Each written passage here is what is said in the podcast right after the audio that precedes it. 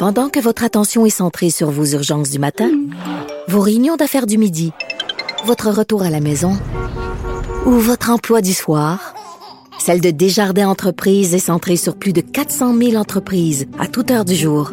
Grâce à notre connaissance des secteurs d'activité et à notre accompagnement spécialisé, nous aidons les entrepreneurs à relever chaque défi pour qu'ils puissent rester centrés sur ce qui compte, le développement de leur entreprise. Bonjour tout le monde, bienvenue à l'émission en direct du Salon de l'Auto au Palais des Congrès à Montréal. Des autos, des autos, des autos, c'est ce qu'on voit ici, des petites, des grosses, des électriques.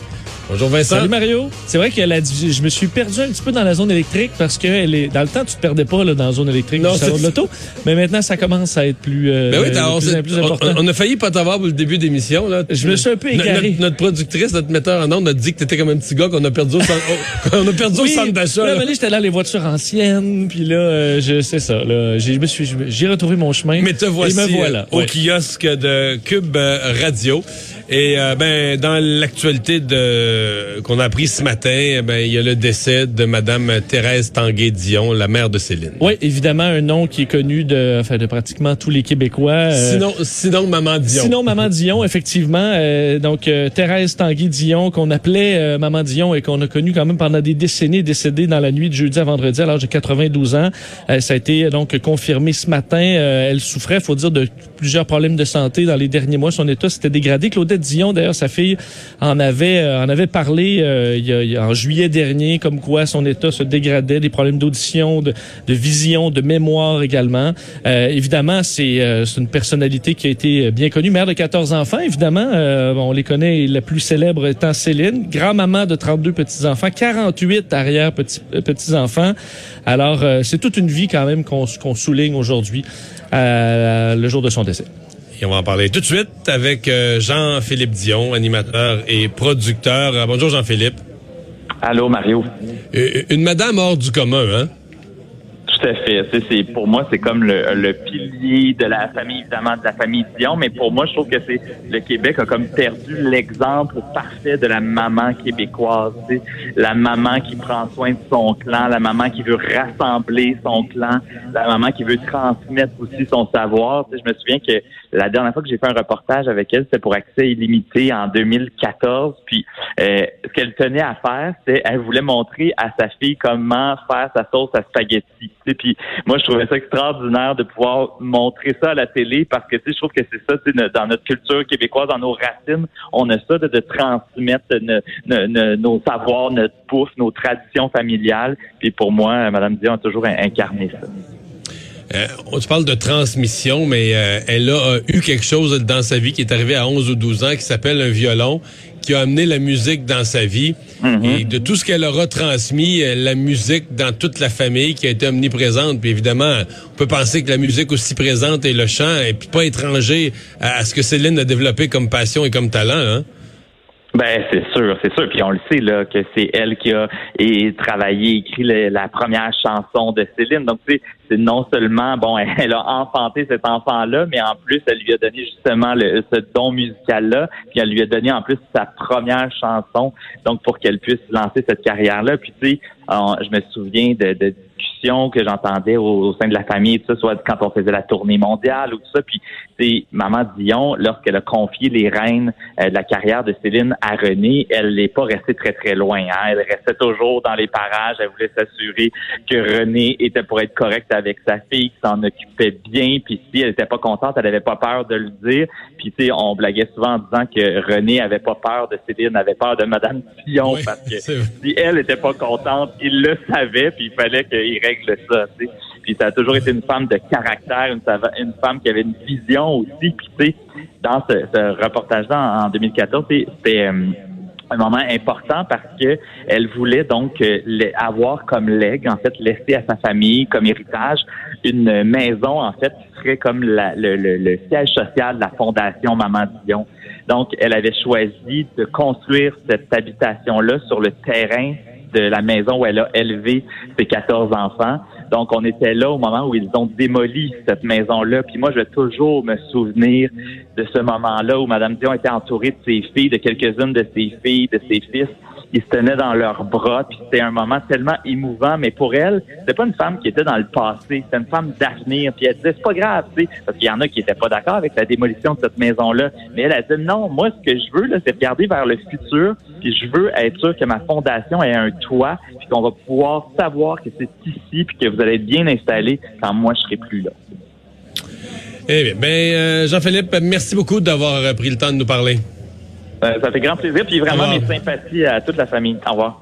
Absolument. Nos condoléances à toute la famille Dion, aux amis, aux parents de Mme Thérèse Tanguay-Dion. Il y en a quand même beaucoup qui, qui, parlaient de la, de la fin un peu de cette... la, cette génération de grand-mères qui ont vécu avec autant d'enfants. Ben, les, il quand même, les 14 enfants. Moi, ma grand-mère, c'était 15 enfants. Là. Ben, c'est ça. Il y a quand même, veut pas, on voit que c'est une génération qui, qui, qui vieillit. Mais, mais c'est une génération, Vincent, puis ce matin, en ondes, j'en parlais, c'est une génération quand même, il y a quelque chose qui a basculé parce que cette génération-là, écoute, elle, mettons, avait aurait voulu être infirmière, elle a pas pu, ses parents, c'était trop des grosses études, c'était pas pensable. Alors, c'est une génération qui a, qui a pas eu grand-chose, tu sais et qui a été déterminé à laisser plus, à dire nous autres, nous autres on va travailler, on va manger notre pain sec, mais on va envoyer nos enfants à l'école. Nos enfants vont faire plus. dans son cas, c'est un peu spectaculaire. La carrière de Céline, disons, c'est un peu, c'est un peu hors catégorie, mais prends des gens de cet âge-là, combien, eux, ont pas eu beaucoup de chance d'aller à l'école, ont eu beaucoup d'enfants,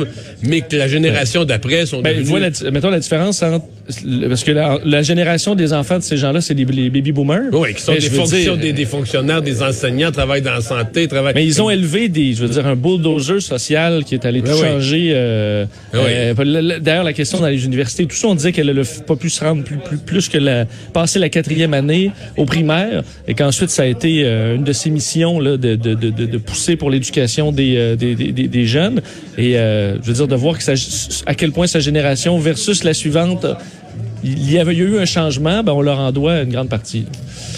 Ouais, nouvelle, évidemment, qui, qui, qui, se raccroche à celle d'hier. Hier, à pareille heure, on était dans une sorte de flottement par rapport au meurtre de cette femme à Mascouche, mère de six enfants. On était dans un flottement dans le sens que on avait pensé au départ, euh, compte tenu des circonstances, on se disait, bon, ça ressemble à une situation où le conjoint euh, assassine sa, sa, sa, sa femme. Euh, la police disait, faut être prudent. Il y avait possibilité qu'une tierce personne soit intervenue. Là, on comprend que cette histoire de tierce personne, c'est un scénario inventé par le conjoint qui est maintenant accusé.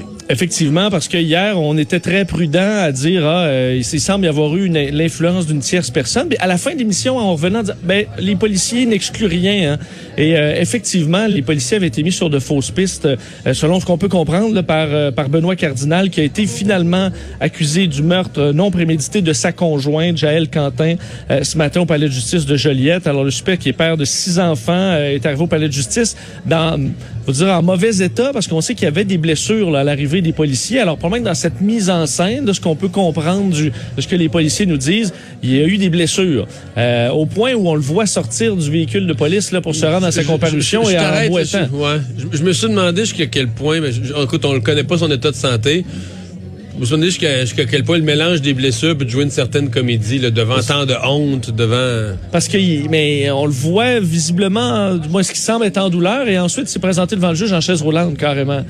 Euh, alors bon, peut-être qu'il s'est infligé des blessures aux jambes, c'est pas impossible. Bon, alors euh, il pourra donc demander une, remise en liberté en attendant des procédures judiciaires, mais le procureur de la couronne a demandé euh, d'émettre une condition spéciale pour interdire les contacts avec la famille, parce que quand même les six enfants euh, étaient présents au moment des faits. Les enfants d'ailleurs ont été remis aux euh, grands-parents maternels, alors c'est eux qui, qui, les ont pris en charge pour l'instant. On peut imaginer quand même le, le le drame dans la famille. Alors, euh, bon, on le disait, il aurait tenté de camoufler ce meurtre euh, en une introduction par effraction qui a mal tourné. On en parlait hier à quel point c'est un, événement qui est rare euh, au Québec. Alors, c'est peut-être pour ça que les policiers, lors de, de, de l'interrogatoire... cest des, des, des, petits voleurs qui arrivent en pleine nuit, supposément pour une introduction par effraction d'un inconnu, qui arrive en pleine nuit pour voler, qui, qui, qui tue la femme, laisse l'homme blessé, mais pas plus que ça, repartent avec rien ou pas grand chose. ça faisait visiblement, du moins c'était gros un peu. C'est ce qui a mené probablement un long interrogatoire des policiers auprès de Benoît Cardinal. Et c'est dans cet interrogatoire-là que finalement, à la fin de probablement les quelques heures que ça a duré, on lui a mis les, les menottes au point. Là. Alors on a probablement déconstruit son, son histoire assez rapidement. Alors il a, il a 33 ans. Il y a quand même une histoire euh, intéressante euh, entourant ce meurtre-là, comme quoi euh, le suspect de meurtre venait de démissionner de son, son poste à son, à son employeur. lui qui était jusqu'à tout récemment éducateur au centre jeunesse de Laval, selon des informations qui ont été obtenues par TVA Nouvelle, il y a eu une enquête ouverte sur son sujet à la suite de messages explicites avec une mineure du centre jeunesse. C'est le père de cette mineure-là qui se serait rendu compte des messages. Alors, on a fait part... Ce qui nous amène à l'idée qu'il a démissionné, mais démissionné avec... Euh, un bras tordu. Ben, c'est ça. Tu peux te faire, tu, peux te faire démissionner. c'est ça. Tu as été aidé à démissionner parce que les circonstances euh, étaient plus acceptables. Euh, il s'agirait d'allégations graves. C'est ce qu'on, c'est ce que l'employeur a dit. Alors, est-ce qu'on peut faire le lien? Mesure où il a laissé son emploi. On comprend que si les informations et la raison est arrivée aux yeux de, aux oreilles de madame, ça peut avoir brisé un couple. Alors, est-ce qu'on peut faire le lien avec ça? On, l'enquête le dira. une note interne a été envoyée aux employés, d'ailleurs, de, du centre jeunesse de Laval pour demander de ne pas commenter cette affaire publiquement. Alors, on, en saura plus éventuellement. À suivre. Monsieur Trudeau, euh, ce matin, qui a fait un, point de presse. Euh, euh, Monsieur Trudeau qui a bon on sait que les pays, le Canada et les autres pays qui ont des citoyens victimes de l'écrasement d'avions en Iran vont demander, demandent à l'Iran des compensations importantes, mais dans l'attente de ces compensations, le gouvernement canadien va avancer de l'argent aux familles. Oui, aide, faut dire d'urgence, une première étape annoncée par Justin Trudeau aujourd'hui, soit 25 000 dollars par euh, victimes aux proches euh, de ces ressortissants canadiens qui ont péri euh, au, donc dans ce vol de, PS 752. Alors, on parle de vraiment de l'argent qui va couvrir les besoins immédiats des familles, les arrangements funéraires, du moins les déplacements. On comprend que le 25 000 quand on parle de rapatrier des corps de l'Iran, euh, c'est vite passé. Oui. On sait pour ceux qui ont déjà géré des funérailles à quel point ça peut être coûteux. Imaginez ce genre ben, de transport Il faut, soi-même se rendre. À mon avis, es dans l'Iran, tu es dans des billets d'avion dans le 1500 à 2000 par personne. Facilement. C'est une, coupe de personnes se rendre. déjà, ça, coûte quelque chose. Alors, Justin Trudeau, euh, je vous disais, parlait d'une première étape. D'ailleurs, je vais vous faire entendre sur euh, la suite des choses. Mais lorsque le vote a été pris il y a plusieurs années, vous n'étiez pas pour le mariage gay? Il y a 15 ans, j'ai voté contre, mais j'ai beaucoup appris. Euh, comme des millions de Canadiens, j'ai appris. Euh, et le mariage gay euh, est positif. L'amour, c'est l'amour. et je vais défendre le droit des, gays et des lesbiennes de se marier. le droit à l'avortement, c'est pas remis en question sur votre leadership? Encore la liberté. Les, femmes devraient avoir la liberté de, de choisir par rapport à leur corps. Bon, Bon, ben on le saura. ça, c'était, c'était pas M. Trudeau, c'était Pierre Poliev, euh, candidat potentiellement à la direction du Parti conservateur. Oui, c'est ça. Retenez ça. On va y revenir tantôt, mais pour vous dire ce qu'il explique, c'est que donc c'est vraiment une, première étape et que la suite des choses là au niveau politique, il reste encore beaucoup d'étapes. D'ailleurs, le ministre, le ministre des Affaires étrangères, François-Philippe Champagne, a rencontré son homologue iranien ce matin. Alors, on a parlé encore une fois de, de la suite des choses, faciliter le rapatriement des corps, c'est ce qu'on veut, donner accès au contenu des boîtes noires également. Alors, on parle d'une dizaine de représentants canadiens qui sont présentement à Téhéran pour participer à l'enquête sur cette tragédie, fournir aussi des services consulaires. Alors, c'est euh, ce qu'on essaie de faire le plus rapidement possible. Vincent, euh, l'avocat euh, de, Jean Charest, l'avocat criminaliste qui représente Jean Charest, qui a donné une entrevue ce, ce matin, cet avant-midi, sur les ondes de Radio-Canada. Disons, parlons d'une entrevue étonnante. Oui, effectivement, parce que euh, l'avocat de Jean Charest qui réclame à l'unité permanente anticorruption qu'elle mette terme à l'enquête, un terme à l'enquête mâchurée, euh, alors qu'on sait cette enquête ben, traîne de la patte, ça fait ça fait des années, mais a toujours des informations qui reviennent comme quoi Jean Charest est toujours euh, fait toujours partie intégrante de cette enquête-là, euh, qui est à un niveau, disons, de d'activité inconnue pour nous, membres du public. Mais ce qu'on sait, c'est que ça n'est pas terminé. Ben, moi, je pense que c'est un niveau d'activité faible.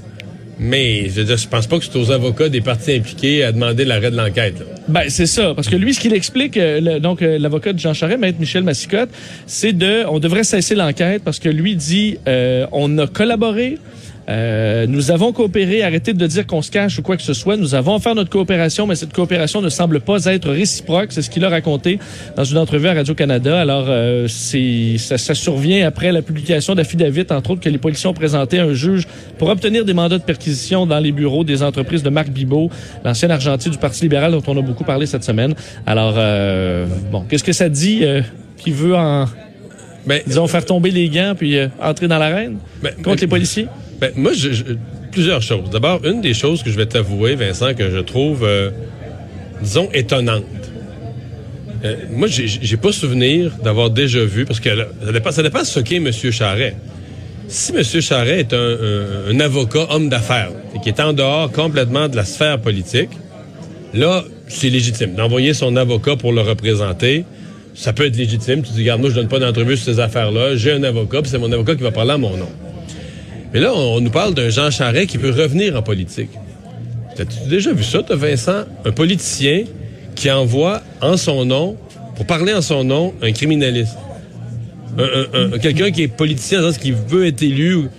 Et euh, comment je, dans euh, la description sur le site de, l'avocat de M. Charest, sur le site de M. Mascotte, où on décrit ses, compétences, son champ de pratique, là, mm-hmm. On dit donc euh, fait sa marque dans des domaines aussi pointus que la fiscalité pénale, la fraude, blablabla, bla, bla, euh, les abus de confiance, la corruption, domaine actuellement en pleine éclosion. Fait que un avocat qui se spécialise en corruption, en fraude, en abus de confiance, et tu, tu dis, ben regarde, moi là, Jean Charest, je vais devenir premier ministre du Canada, je vais devenir chef du Parti conservateur.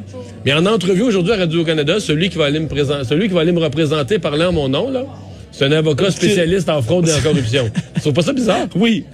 C'est unique, là? T'as-tu déjà vu ça? T'as-tu un Non, ben non. Là. Puis si t'as si pas de souvenir, c'est que ça doit remonter à assez loin. Ben je sais pas. Et je me répète, euh, je comprends que le Jean Charest, dans, on pourrait dire dans un statut hybride, parce qu'officiellement, là où on se parle, il est toujours un avocat en affaires. Mais quand même, là, ça fait trois semaines qu'il fait circuler allègrement l'idée qu'il revient en politique, pas pour n'importe quoi, pas, pas à peu près. Là, pour devenir... pas un expert en image, pas un expert de gestion de crise, c'est un expert en affaires criminelles. Ouais. En fraude, par corruption, fraude, corruption. qui vient parler en son nom. Ceci dit, c'est un, M. Mascotte, un avocat de grande réputation, probablement un des meilleurs criminalistes à Montréal, dans la, la crème des criminalistes à Montréal, mais bon, c'est quand même... Donc, c'est curieux pour quelqu'un qui qu'on peut considérer être aux portes de la sphère euh, de la sphère euh, politique. Euh, on a parlé de, de Maman tout à l'heure. On pourrait ajouter, il y a, Céline là, dans les dernières minutes, il y a Céline Dion euh, qui est allée d'une première publication en lien avec le décès de sa mère. Effectivement, une réaction donc officielle de, de la chanteuse qui dit Maman, nous t'aimons tellement. Parce qu'elle a publié derrière une photo, euh, une vieille photo de famille là, en noir et blanc, disant Maman, nous t'aimons tellement, nous, nous, te dédions le spectacle de ce soir et je chanterai pour toi avec tout mon cœur. Euh, donc en anglais et en français. Et il euh, faut dire que dans les réactions, il y en a eu plusieurs au niveau aussi politique. On a vu François Legault qui a écrit un petit peu plus tôt aujourd'hui un message sur les réseaux sociaux disant triste d'apprendre le décès de Thérèse Dion, maman Dion pour tous les Québécois, une femme remarquable, si généreuse, si aimante, qui a consacré sa vie entière au bien-être de sa famille. Euh, même chose du côté dans de Nathalie Roy. Monsieur Legault, elle est dans son comté ou peut-être juste aux frontières oui. de son comté. Oui, oui, oui, le comté de l'Assomption. Je sais pas si Charlemagne en fait partie, mais c'est c'est une de, ses citoyennes, sinon juste l'autre bord de la limite du comté. Là. Même au niveau fédéral, Jack Meeting également qui a publié un message plus tôt aujourd'hui, donc euh, affectueusement Maman Dion, son travail pour aider les familles à faible revenu restera gravé dans la mémoire de plusieurs. Alors euh, c'est une pluie d'éloges sur les réseaux sociaux.